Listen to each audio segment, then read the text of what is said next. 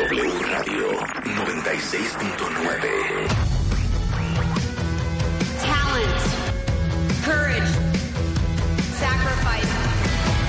Marta de Baile. Just for you. These are just some of the characteristics that it takes to be a superstar. Extreme Makeover de Baile Kids. My favorite things. A la playa con tus brothers. Cásate con Marta de Baile. Extreme Makeover Home Edition. Just for you. Más música. Mejores especialistas. Más invitados. My partner Marta de Baile. 14th season. is pretty damn good and I love it. Just for you. Marta de Baile. Solo por W Radio.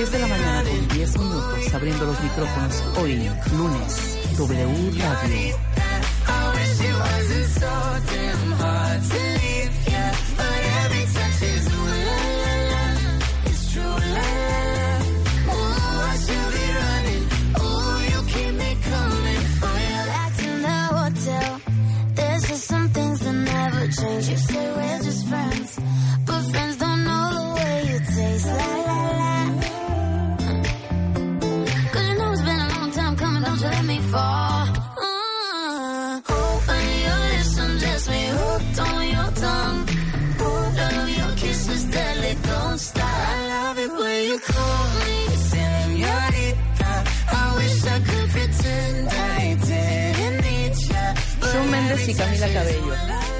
Señorita, muy bien, Rulo. ¿Cómo arrancamos este lunes, cuentavientes? Qué calma, qué paz. Fíjense que, fíjense que ayer estaba viendo, no voy a cambiar drásticamente de, de ritmo, Rulo, porque traigo una rola que se las quiero presentar a los cuentavientes y a ti también, porque yo sé que eres un crítico musical bastante, bastante, ru, basas- bastante rudo de roer. Y quiero que me digas qué te parece esta canción. Y ustedes también cuentavientes. Qué paz, qué tranquilidad. ¿Será, ¿Habrá sido la lluvia de ayer que nos relajó? Escuchen esto, esto lo, encontré ayer buscando otra rola precisamente. Hay una serie en HBO que se llama Euforia. Y eh, buscando otra rola que estaba yo escuchando en esta serie, estaba de fondo, encontré esta maravilla. Suéltala, Rulo. Para todos los cuentavientes. Arriba.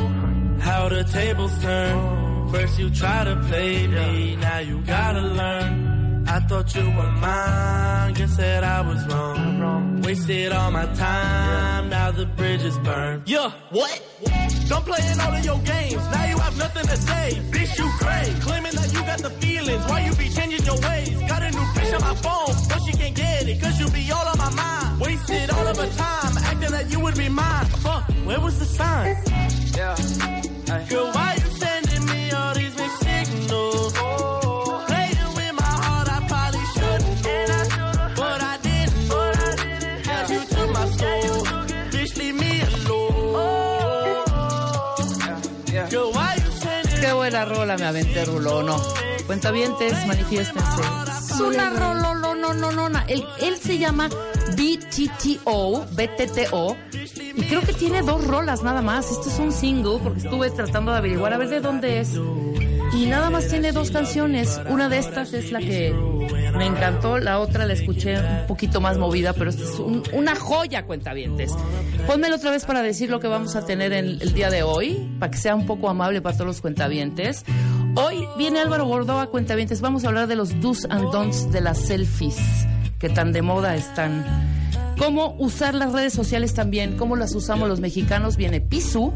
Yo creo que este, este fondito es perfecto para presentar a mi, a mi doctor consentido de los riñones y de las vías urinarias, mi querido Dagoberto Molina. ¿Cómo estás? Muy bien, muy bien, Rede, gracias. Encantado Urólogo, más oncólogo, más cirujano oncólogo y miembro de la Sociedad Mexicana de Urología, miembro del Colegio Nacional Mexicano de Urología y es jefe de urología del Hospital A ABC, ABC, ABC. Y hoy precisamente todo sobre los, los- las piedras en los riñones. Fíjense que cuando a mí me operaron de la vesícula, caigo primero con Dago, voy a su consultorio, me vio y me dijo, no, ya ni te pares aquí, vete a hacer un ultrasonido.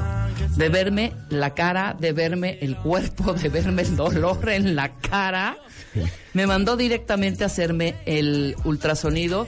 Y pues gracias a Dago me operaron la vesícula porque yo iba contigo para un problema de las vías urinarias. Es que tú te imaginaste que era un problema de vías urinarias que aparentemente era infeccioso y bueno, pues resultó ser un, un problema que eran unas piedras, pero no en las vías urinarias, estaban en la vesícula biliar. La- luego, lo que pasa es que como los órganos están muy cerquita todos, Ajá. pues evidentemente puede haber dolor referido y puede ser confundido. O sea, m- mi dolor era como una proyección de lo de adelante para atrás, porque se reflejaba. me dolían, me dolía el riñón, según yo, el, el riñón dere- De sí, derecho, tu derecho. primera llamada es me duele un riñón, que Exacto. fue la noche anterior. Claro. Y ya después dije, a ver, ven para que te revise. Dije, yo tengo unas piedrotas, quítame ya este riñón, Dago, tengo piedras, ve que tengo.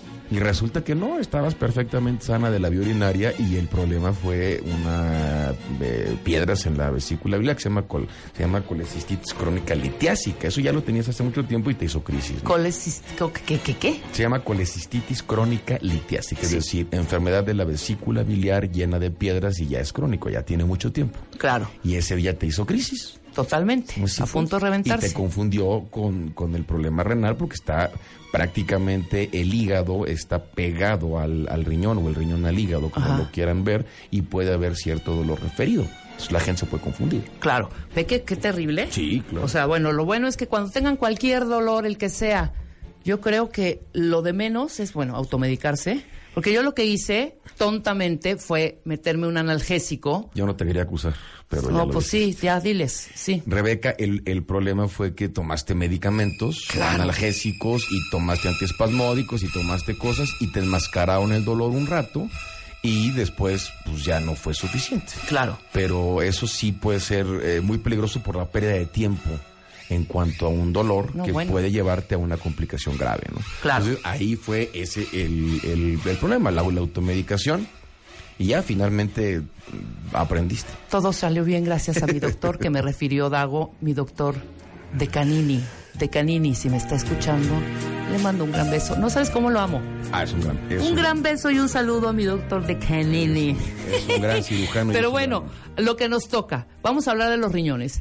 Dago, platiquemos. diles a todos los cuentavientes tu especialidad. Bueno, ya dije, eres, especia- eres urólogo, pero ¿qué parte ves del cuerpo? O sea, tú perfectamente como médico sabes que yo tenía una colostritectomía, tenía este rollo. Sí. Pero no eres especialista en, en quitar vesículas, por ejemplo. ¿Por qué no me pudiste operar tú? Porque cada especialista tiene ciertas, eh, cierta expertise y cierta experiencia en algo muy específico. Ajá.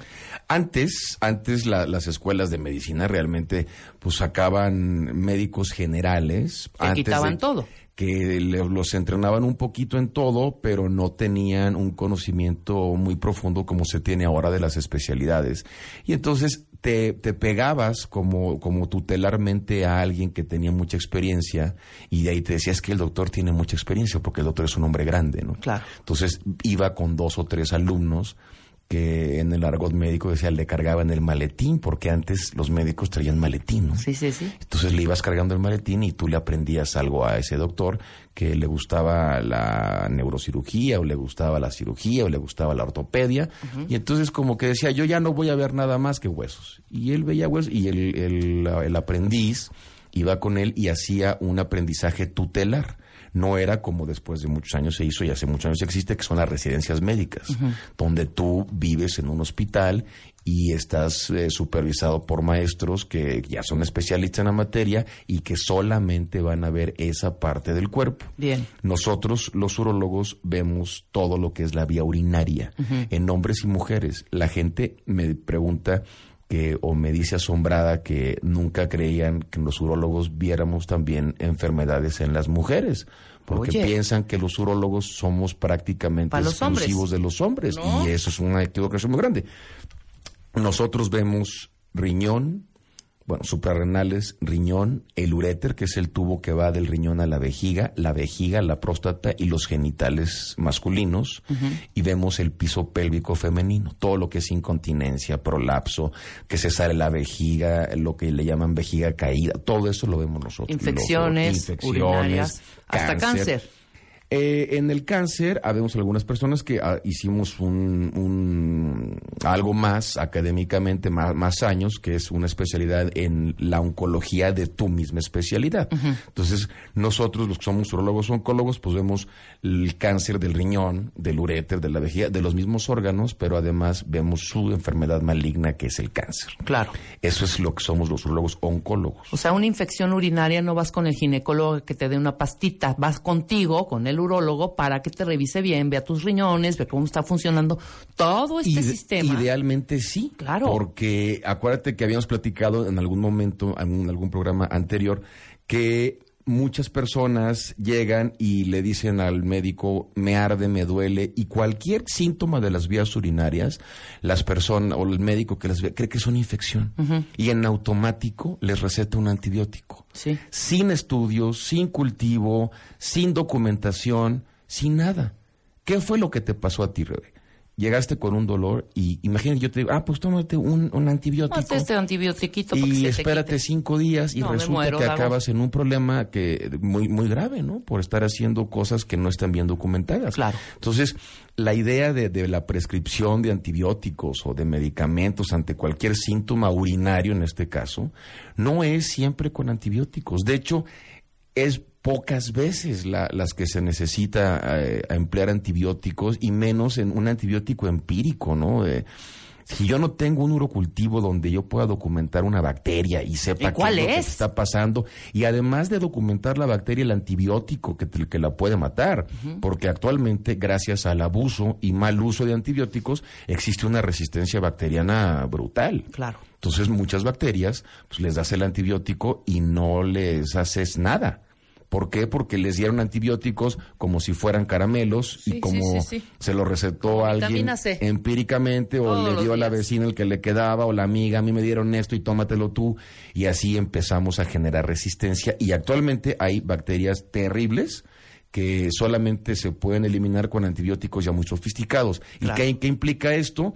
Pues que son más caros y que son más difíciles de administrar porque se administran por la vena o intramuscular. Claro, Entonces cada vez se va haciendo Se va a más hacer más complicado y más complejo, claro. Vamos a hacer un recorrido desde las piedras, ¿te parece, Me Dago? parece perfecto. Hasta cosas un poco más serias, hasta llegar a la cirugía y las novedades que hay ahora en Sí, cirugía, ahora que antes se cosas- quitaba todo el riñón y ahora no es necesario, ¿no? sí. A ver, empecemos por las piedras. Mira, las piedras en la vía urinaria es una enfermedad muy frecuente, muy frecuente, y como todas las enfermedades, está llena de mitos y alrededor de ella hay muchos cuentos, ¿no? Que si las piedras se pueden disolver con aguas, este que vendían en algún estado de la República muy, Ajá. muy famoso, ¿eh? de muchos años. Pues ya dila, ¿qué, Este, qué hoja santa es? Pues no, la verdad es que eran unas agüitas mágicas Ajá. que decían que era del doctor Revilla, Ok. que esto fue eh, a principios del siglo, pero eso se ha quedado como una tradición. Y entonces hay gente que va y, y- y va y compra el, agua, como el agua de tlacote, ¿no? Como los mitos que existían, pero es como una, una leyenda urbana. Entonces, es tan problemático la situación de las piedras que la gente ha ido buscando remedios eh, para no llegar a un tratamiento formal.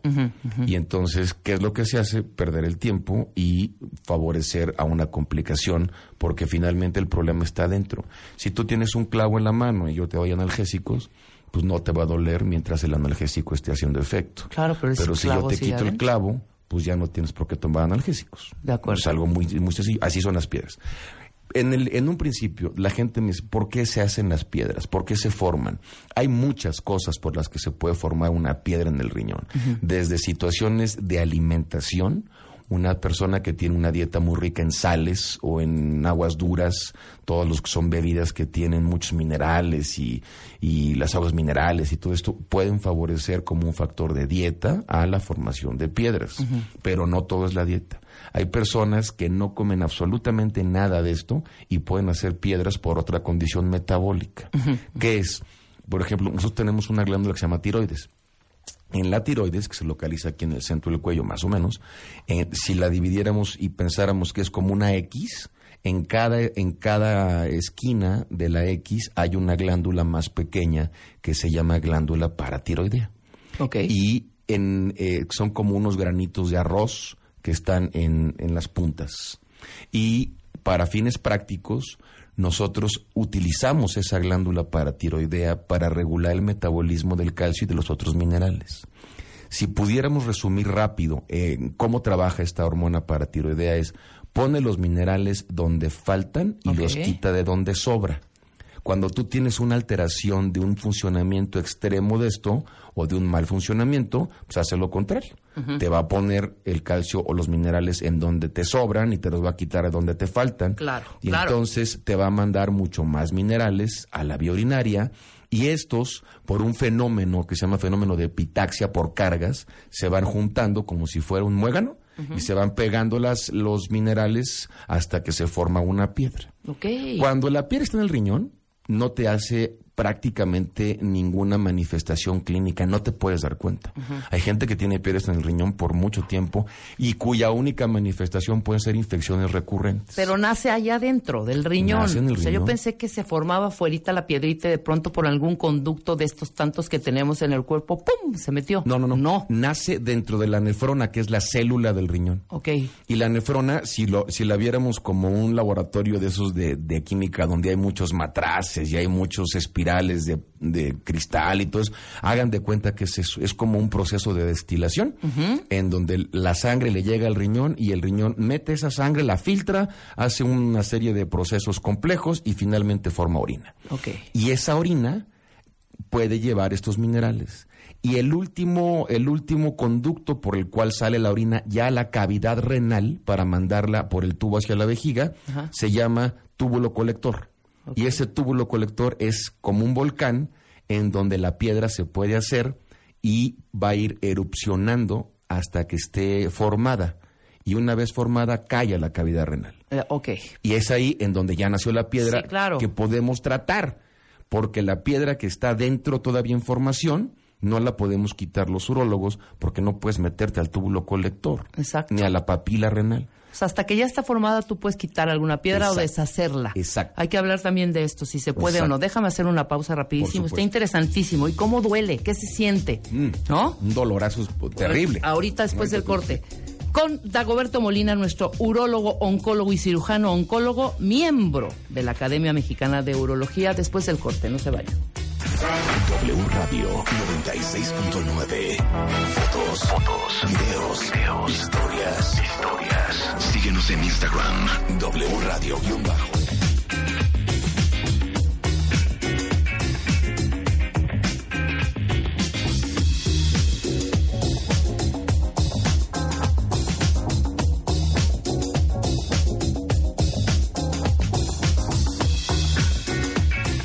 de la mañana con 36 minutos, cuentavientes, es lunes, aprender y estamos con eh, Dagoberto Molina, doctor urólogo, oncólogo y cirujano oncólogo, miembro de la Sociedad Mexicana de Urología y miembro del Colegio Nacional Mexicano de Urología y jefe de urología del Hospital ABC. O sea, con tantas credenciales, mi querido Dago. Gracias, mi Rebe. Tú O sea, más nos vale hacer un muy buen programa, porque Por los cuentas, cuentavientes están ávidos de saber. con mucho gusto. Venga. Nos quedamos en la situación que me preguntabas de antes de irnos al corte de la, del, del problema de la piedra, de ya entendimos cómo se forma, cómo Exacto. cae el riñón.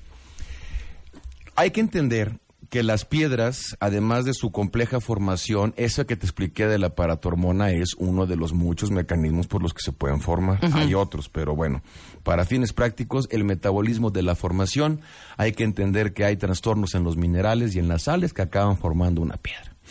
Esa piedra cuando ya se forma, cae al riñón y en algún momento puede moverse.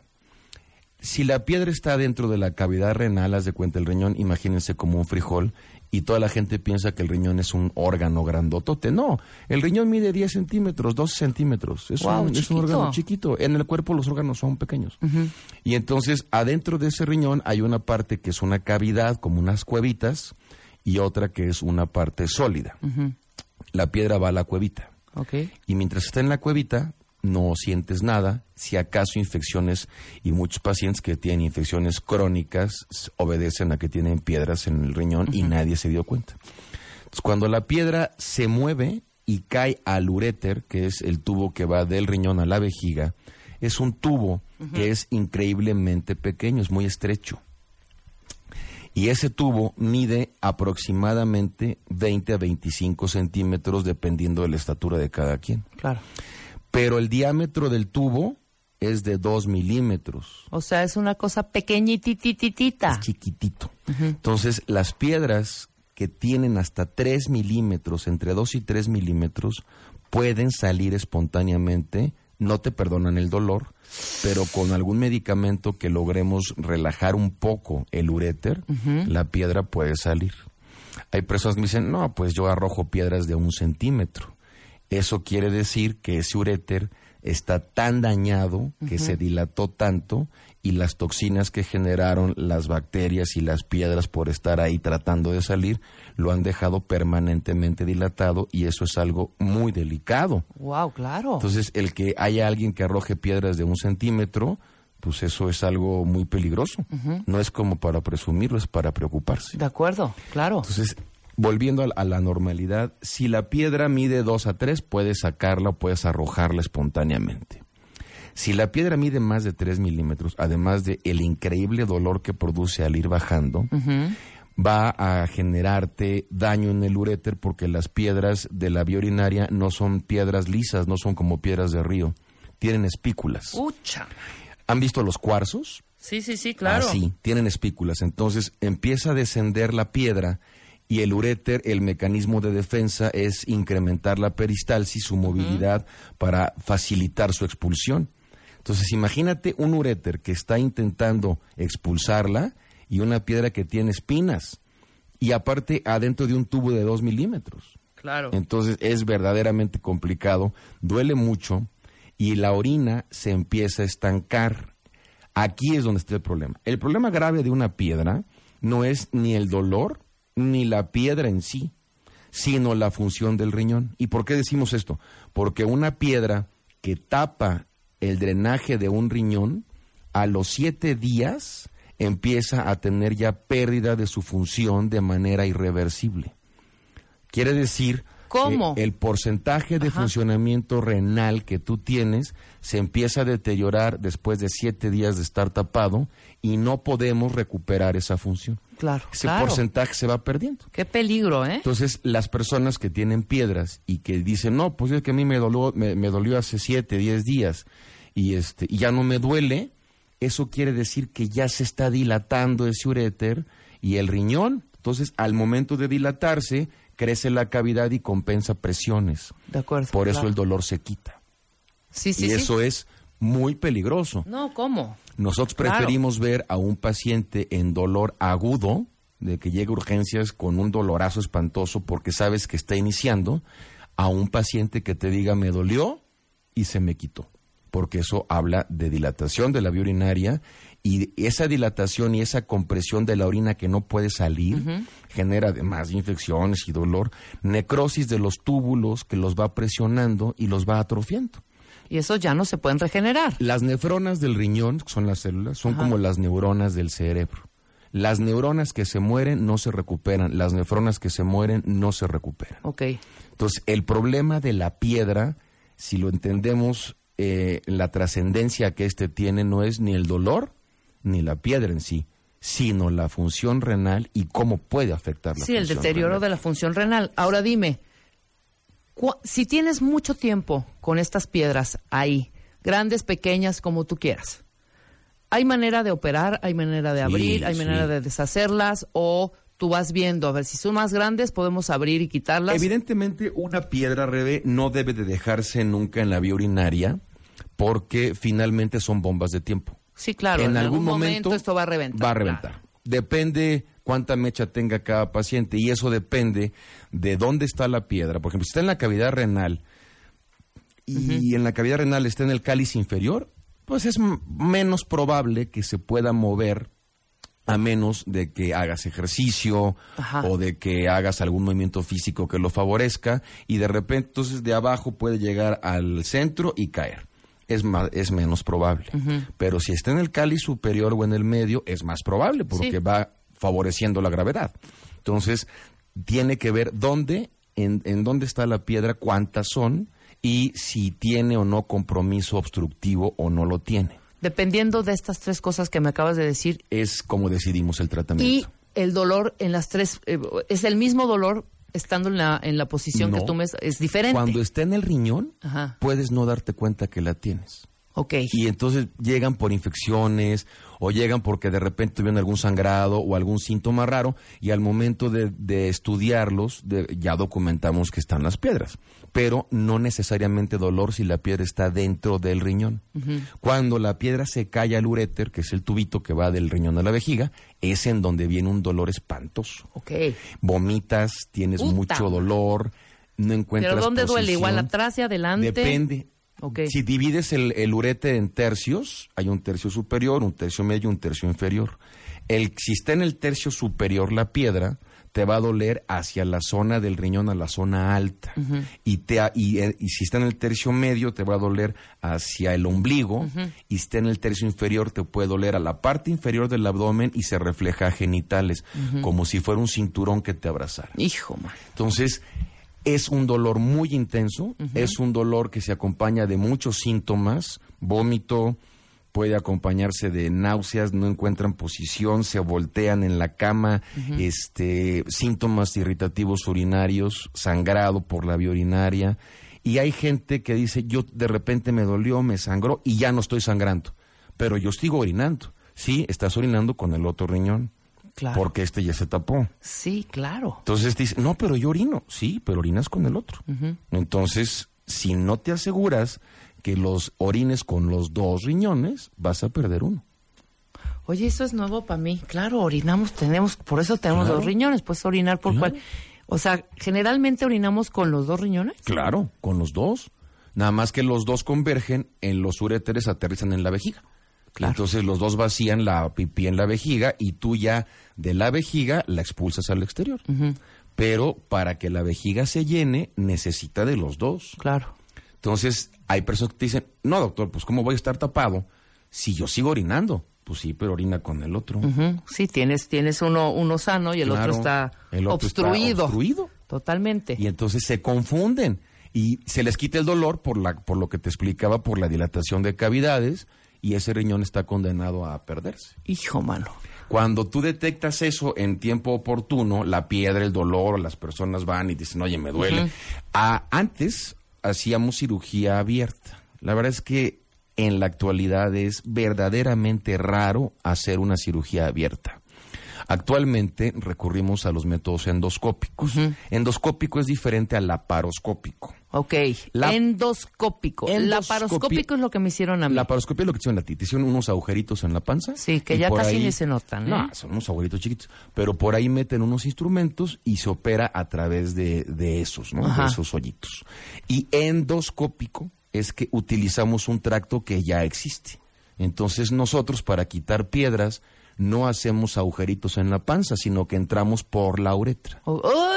Claro, es, bueno, ba- es está- bajo anestesia, ¿no? Claro, uno Pero- está dormido, no duele, pero bueno. Exacto, entras por la uretra y como los estudios endoscópicos de la vía digestiva, que entra un tubo y te ve el esófago y el Sí, estómago, sí. hacemos lo mismo, claro, con un equipo muchísimo más delgado, pero por la vía urinaria. Entonces entramos por la uretra, llegas a la vejiga, subes por el uréter y en donde esté la piedra te lo vas a encontrar. A través de ese equipo que se llama ureteroscopio, vas a meter una fibra por un canal que tiene especial, que es una fibra láser, y esa fibra láser va a romper la piedra y la desmorona y la hace polvo, talco. Bien. Y entonces te permite resolver tu problema de la piedra en ese día, irte del hospital generalmente ese mismo día Maravilloso. y no te limita ninguna de tus actividades que hagas regularmente, porque puedes hacer al otro día lo que siempre has hecho. Inclusive ejercicio, Ejercicio, todo. tu vida normal. No hay, no hay limitantes con esta cirugía. Entonces no hay que esperarse. Pues la No, recomendación pues es no, que hay que revisarse. esperes. Ahorita va a decir Dago qué estudios se pueden hacer para ver la función de tus, riño- de tus riñones. Sí, claro. ¿Cuándo ya es inminente? Inminente abrir y sacar y todo este Cuando rollo. tú sabes que mediante la vía endoscópica no vas a poderlo resolver en una sola sesión o cuando la anatomía te lo impide. Hay alteraciones estructurales anatómicas con las que los pacientes nacen y eso a veces impide que tú puedas operar con los instrumentos endoscópicos. El tamaño de las piedras también lo, lo indica. Por ejemplo, una piedra, las más grandes se llaman piedras coraliformes. Se llaman así porque adquieren la forma del riñón y hace cuenta que sacas un coral. Entonces nosotros hemos sacado, un, un riñón pesa eh, 100 gramos, 150 gramos. Ese es el peso normal. Hemos sacado piedras de 150 gramos. Guau. Del peso del riñón, o sea, piedras enormes que son corales. Esas piedras se pueden tratar por vía endoscópica, pero ahí tienes que valorar muchas cosas porque puedes necesitar varias sesiones. O puedes necesitar una vía doble, una nefros, una No la truenas en una sola No sesión. la acabas en una sola.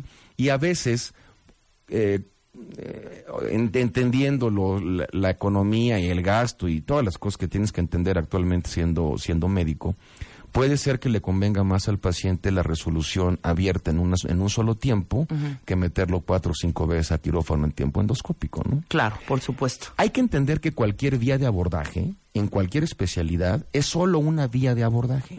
No quiere decir que el que tú te operes abierto es muy malo que si te operas con laparoscopía o con endoscopía o con robot. Sí, sí, sí, no, no, no. El robot, la cirugía laparoscópica, la endoscópica y cualquier otro tipo de abordaje es solo el abordaje. Por dentro se hace lo mismo. Claro. Solo el abordaje es diferente y es una vía que te permite acceder a la operación de alguna región. Pero no puedes abusar ni querer hacer todo por una sola vía, en este caso el robot que está muy de moda. No todo es por, por cirugía robótica. Hay que elegir bien a los pacientes porque eso solamente es un abordaje. El fondo es la resolución de la piedra o del cáncer o de lo que quieras. Claro, el robot para qué lo usas generalmente? Para cirugía de, de cáncer urológico y para cirugía reconstructiva cuando el paciente cumple con los criterios para hacerlo. Ajá. Que eso ya es un protocolo muy técnico y cada quien tiene que evaluarlo de acuerdo a los cánones. Claro, pero ya no te tienen que quitar todo el riñón. No, y pero no te lo quito ni con robot ni abierto. Ajá. O sea, finalmente eso se llama hab- hablando, eso era de, de- de piedras, ¿no? Que se destruyen con Sí, láser. sí, y sí, Ahora, hablando de la de lo que tú me preguntas que son tumores. Ajá. El tumor del riñón, por ejemplo, que es el cáncer renal, hay de diferentes tipos, pero englobémoslo en un solo eh, ru- rubro, el cáncer renal, una bola, un tumor en el riñón. Generalmente antes se quitaba el riñón completo. El, el tumor renal se clasifica rápidamente en una escala, actualmente es la TNM, pero si quisiéramos que entendieran rápido, es en la clasificación de Robson. Son cuatro escalas, uno, dos, tres y cuatro. El uno es está el tumor de- en el riñón, pero no rebasa la cápsula renal. Ajá. Sí, sí, sí. El 2 es, es el mismo tumor que ya rebasa la cápsula, pero no rebasa la grasa del riñón que lo cubre afuera de la cápsula. El 3 es cuando está el tumor que ya invade la grasa y todo esto, o tiene un trombo en la vena renal o en la vena cava. Y el 4 es que ya tiene metástasis a distancia. Claro. En el pulmón, en el hígado, en muchos lugares. Cuando tú ves un tumor viable para quitar, respetando el resto del riñón, tien- tienes que hacerlo. Ok. Ya no se quita el riñón completo en la gran mayoría de las ocasiones, porque está demostrado que les va exactamente igual a los pacientes si les quitas el riñón completo A que que si si les les quitas solo el, solo el tumor. ¿Qué hacemos? Independientemente del abordaje, puede ser abierto, puede ser como tú quieras. Llegamos al riñón, quitamos esa bola y tienes que mandarlo al patólogo para hacer un estudio transoperatorio. Este estudio transoperatorio consiste en que el patólogo va a observar el tumor al microscopio y te va a decir si los bordes son positivos o son negativos. Si tú tienes 4 milímetros, de 3 a 4 milímetros de bordes negativos, el riñón se puede conservar. Perfecto. Y entonces reconstruyes el riñón y el paciente se quitó el cáncer, lo curaste del cáncer y preservaste el riñón. Además, claro. No, no, no, maravilloso. Eso se puede hacer con cirugía abierta o con cirugía laparoscópica o con cirugía robótica o como, como sea. ¿Qué implica hacerlo con robot y qué implica hacerlo abierto? Costos. La vía de abordaje. Costos. ¿Pero es más rápido? No, Ah, es, ¿es es, es- exactamente es- igual? es más lento. Con robot por la tecnología tienes que Pero armar no un, tienes la un abiertota, equipo. por ejemplo. Pero la única ventaja es que no tienes una herida. Exacto. Pero hay pacientes que me dicen, doctor, a mí no me alcanza X cantidad para operarme con robot". Ábreme. ¿Hay alguna diferencia? Ninguna. Claro. Ninguna. Eso tiene que quedar Por eso el abordaje es diferente. La vía de abordaje Claro. es distinta. Tú vas a- de aquí a París en primera clase, vas muy cómodo, pero también en clase turista llegas en el mismo avión a la misma hora y te bajas por la misma puerta. Exactamente. Que el objetivo se cumplió. ¿Me explico? bien, claro. Eso es lo que tenemos que darle a entender, sobre todo a las nuevas generaciones y a la, a la publicidad, porque muchas veces hacemos medicina obedeciendo intereses económicos o publicitarios. De acuerdo. Y eso es peligroso. Sí, como- Cuando a mí el paciente dice, "Mm, quiero que me opere con la paroscopía. Bueno, ah, vamos a ver. Si se puede, ok. No se puede, o, o no alcanza, o lo que fuera, le va, a ir, lo- le va a ir igual. Claro. Hay que resolver el problema, pero hay que cuidar gastos. De acuerdo. Finalmente está resolviéndolo. Eso es un buen mensaje porque muchas No, muy personas bien, creen que. Comprometido también con la gente. ¿cómo a mí no? me conviene operar más con robot que con. Claro, cobras más, ¿no? Sí. Pero hay personas que dicen, doctor, yo, yo no me, yo no puedo operar con robot o no me alcanza. Pues señora, no, no tiene por qué hacerlo con robot. Claro, vamos Le- a hacerlo por Le va a ir igual, le va a ir igual. En manos expertas le va a ir igual. Claro. ¿Me explico? Totalmente. Entonces, la medicina cada vez más especializada, cada vez es más cara, pero no hay que hacer medicina por modas o porque así... Para que te este, compres tu nueva casa en Valle, mi querido no, Dago. porque las De redes sociales dicen que eso es lo, lo mejor. Hay estudios perfectamente comprobados y, es- y publicados en la literatura universal en donde están los resultados que yo les acabo de platicar. Ok, antes de despedirte, ¿qué estudios se puede hacer, nos podemos hacer todos, para checar nuestra función renal? La función renal se puede checar con una química sanguínea. Un examen de sangre es un piquetito en la vena y te puede decir cómo están funcionando los riñones. Perfecto. Si tú quieres saber cómo funciona cada uno, hay que hacer un estudio de filtración glomerular de cada uno con medicina nuclear que se llama gamagrama renal Ok. perfusorio. Pero eso ya es para cuando ya más es- uno ya es tiene algún específico. rollito ahí en los riñones, ¿no? Un ultrasonido renal es un estudio que te va a dar estructura y te va a dar morfología, es barato, es rápido, no requiere de ninguna preparación, pero no es el estudio ideal para ver piedras. Claro. Hay muchos. Ah, ¿no? No, en el Pues, riñón ¿cuál no. es? La tomografía. Ya. Cuando en un ultrasonido ves o sugiere la imagen de una piedra es porque proyecta sombra acústica. Hay muchos técnicos o muchas personas que hacen ultrasonidos y depende de la expertise de la mano del que lo hace. Si tú proyectas una, una linterna sobre la mano, no atraviesa la luz de la linterna la mano, vas a ver la sombra en la pared. Eso es sombra.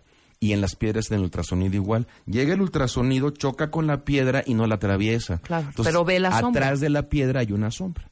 Eso se llama sombra acústica ultrasonográfica. Si no hay sombra acústica, no hay piedra. piedra. Y muchas imágenes de ultrasonido en laboratorios muy grandes, por el volumen que tienen o lo que sea, se, se dan como si fueran piedras y no necesariamente lo son. Entonces, puede sugerirlas, pero no las, no las determina en el 100% de los casos. Entonces hacerse una tomografía. Una tomografía simple, sin contraste, esa sí va a ver prácticamente el 100% de las piedras que pudieras tener en la vía urinaria. Ah, hay pero si mi, mi química sanguínea se- salió perfecta, ves que los riñones están bien con todos los Con eso es sustancias, etcétera, con eso es suficiente. Con eso es Pues suficiente. ahí está, el que busque encuentra también, ¿eh? No Es, se estén es- es- haciendo... es muy sencillo. La verdad es que es sencillo, es barato. Claro. Y no implica este, gastar un dineral para hacerte un, un estudio en donde puedas quedarte tranquilo en cuanto a función renal y en cuanto a estructura. De acuerdo. Son dos cosas distintas, pero se estudian juntas. Muy bien, mi querido Dago, como siempre, dando explicaciones certeras, asertivas. Rebe. Nos das paz. Gracias. ¿Cómo no? ¿Dónde te localizan? Hay mucha hay muchas preguntas, Dago. Eh, tu Twitter es arroba, apúntenlo, dr-molina polo. Ese es el, tu Twitter. Sí. Y eh, consultas, ¿a qué teléfono? Estoy en el, en el hospital ABC, en Ajá. observatorio. No se asusten. Dago tiene buenos precios. Es que uno dice ABC, Sí, no, uy, no. no. me va a sacar un dineral. Miren, no, de yo- verdad no. Yo te lo puedo decir, ¿eh? mucha gente dice, no, es que el ABC sin pagar. No es cierto, ¿eh? Hay muchos otros hospitales que, digamos, están eh, en una en ranking menor, porque así lo clasificó alguien, y que son mucho más caros que el ABC. Mucho, por mucho. No, de acuerdo. Aparte, el que lleva el control de las cuentas en el, en el, en el manejo de un paciente siempre es el médico. Yo puedo hacer lo más caro o lo más barato de la medicina, Ahí está. siempre y cuando sea una medicina efectiva y honesta. Claro. Eso es importante. Consulten a Dago y díganle, Sí, a ver, pues, Doc, ahí vea cómo está, puedo, y, y Dago va ahí a mover sus Con- hilos con para que gusto. todos puedan visitarlo y poder Ahí arreglarle el- sus riñoncitos. En el ABC y el- les dejo los teléfonos del consultorio por si los quieren anotar. Es 5515 7330 y 2614 4899. Perfecto, ya los anotamos, están en el Twitter, Dago, muchas gracias. Gracias, mi Ya estemos pensando en el siguiente tema, ¿no? Por supuesto que sí, siempre es un placer estar Nosotros hacemos una pausa, ya está Álvaro Gordoa, nos vamos a divertir también y aprender selfies, do's and don'ts. Primer lugar, primer lugar, primer lugar en México. Séptimo lugar, séptimo lugar a nivel mundial. Séptimo lugar a nivel mundial. Marta de baile en Spotify. Spotify. El podcast, el podcast más escuchado en México y en el mundo. Dale click y escúchanos, escúchanos todos los días. A cualquier hora, en cualquier lugar. Marta de baile en Spotify. Estamos en donde estés. Estamos en donde estés.